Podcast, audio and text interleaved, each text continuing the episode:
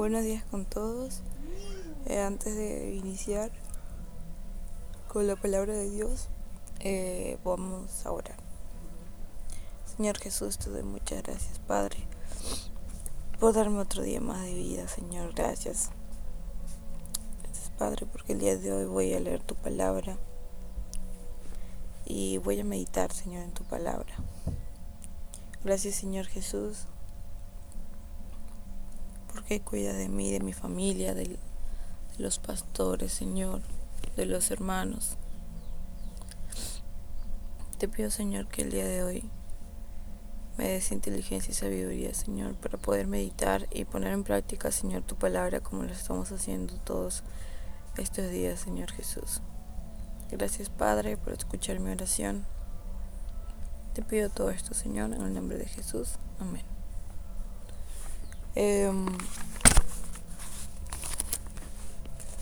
el libro que vamos a leer es Lucas 9, todo el libro, pero me voy a centrar en versículo 23 hasta el 26, que dice, después Jesús les dijo a todos los que estaban allí, si alguno quiere ser mi discípulo, tiene que olvidarse de hacer lo que quiere tiene que estar siempre dispuesto a morir y hacer lo que yo mando.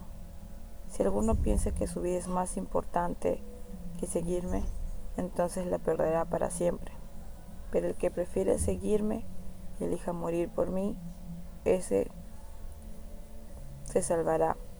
De nada sirve que una persona sea dueña de todo el mundo si al final se destruye a sí misma y se pierde para siempre. Si alguno se avergüenza de mí y de mis enseñanzas, entonces yo, el Hijo del Hombre, me avergonzaré de esa persona cuando venga con todo mi poder y con el poder de mi Padre y de los santos ángeles. Les aseguro que algunos de ustedes que están aquí conmigo no morirán hasta que verán, hasta que vean el reino de Dios. Bueno, eh, como dice ¿no? en el versículo 23, si alguien está dispuesto a servir, a seguir al Señor, pues que deje todas las cosas del mundo, ¿no? Entonces, y que esté dispuesto a vivir, a morir por Él.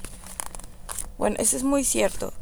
Si verdaderamente tú estás dispuesto a seguir a Jesús, eh, pues tienes que estar dispuesto a dejar todas las cosas del mundo, ¿no?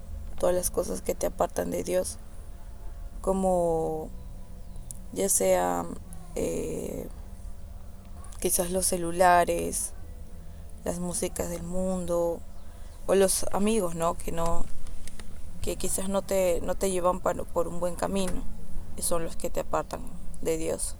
Entonces, si estamos dispuestos a servir al Señor, a morir por el Señor y vivir por Él, eh, tenemos que estar dispuestos a dejar todo lo que nos aparta de Él, todas aquellas, aquellas cosas malas, ¿no?